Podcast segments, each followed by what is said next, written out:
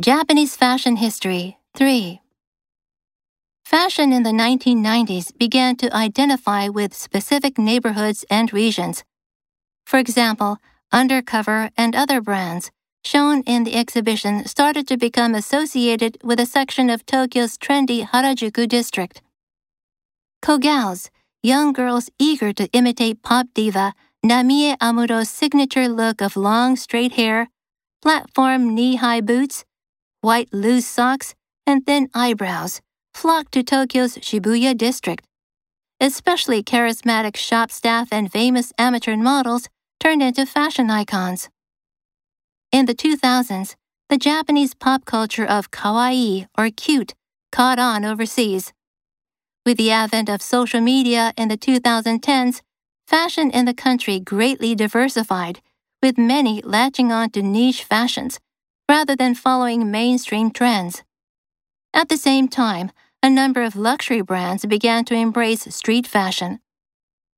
The exhibition ends with a look at current brands that focus on sustainability and unisex appeal, testament to the fact that increasing numbers of people are looking for apparel backed by a unique narrative rather than just the latest trend.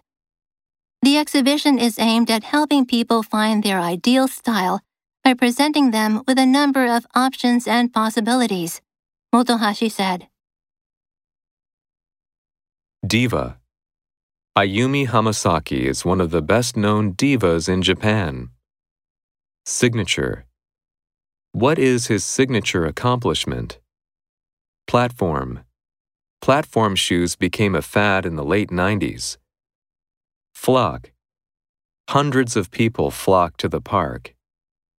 Charismatic Charismatic figures like Steve Jobs. Advent with the advent of COVID 19, our lives were transformed. Diversify. A diversified society. Latch on to. Finally, they latched on to the concept. Niche. Target niche markets. Sustainability.